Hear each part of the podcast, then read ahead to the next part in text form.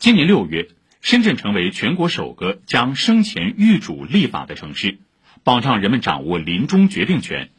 中华遗嘱库昨天宣布推出安心预嘱服务，维护生命尊严。请听报道。当生命进入弥留之际，很多个人意愿难以表达出来，一面是家属不忍放弃治疗，一面则是患者被动接受过度抢救，伴着痛苦直至生命结束。从医二十多年的同仁医院急诊科副主任医师毛明涛说：“这种时候，往往医生和患者都很无奈。”可能平时还行的这种病人，但是他突发的严重的疾病，家属准备不是很充分的，替家属说治疗的意义不大的话，这种时候会比较艰难。家属会求你，医生你支持帮我抢救，这种有的时候会造成一些医疗上的冲突和矛盾。我碰到最长抢救了四个小时，心肺复苏帮他帮他打了那么久，时间越长，骨折的这种风险越大，最后还是得要接受这个情况。六月二十三号，深圳市七届人大常委会第十次会议表决通过《深圳经济特区医疗条例》修订稿。其中第七十八条规定，如果病人立了预嘱，不要做无谓抢救，医院要尊重其意愿，让病人平静走完最后时光。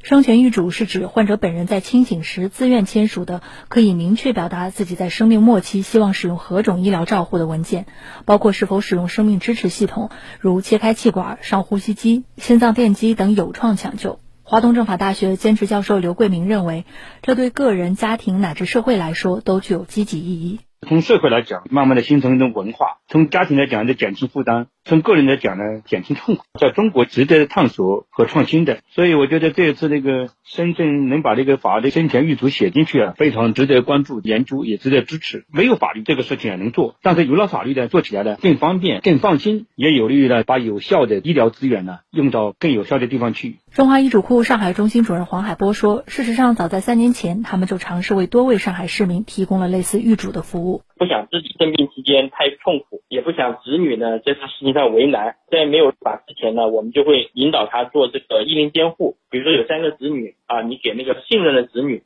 把你智能的时候，或者失去意志的时候，由他来帮你做决定。不过他表示，由于本市还没有针对生前预嘱的立法，因此日后生效与否还存在变数。预嘱呢，它是写在上面的，但实际上执行起来还是他的家人在执行。有一些人就很直接的说，不想在生病的时候呢，他的满身的管。子女跟他的配偶就说：“那不，我们肯定是要抢救的。”在我们面前，他就已经开始发生争执了。我们的担忧就是，虽然我们有文件，但是文件呢，最后他要到法院去确权，或者要走诉讼的这种时间会比较长，那么就解决不了这个家庭当下的这个问题。本周一，中华遗嘱库宣布正式在全国六十多个网点推出安心预嘱服务。法务部总监谭玉祥介绍。办理流程和遗嘱类似，包括前期沟通、签署委托协议、起草预嘱草稿、确认草稿、预嘱登记、入库保管，也会配套短信的一个服务。我们会定期的去回访这个老人家需要用到预嘱了，由他授权的子女监护人或者别的人过来提取使用。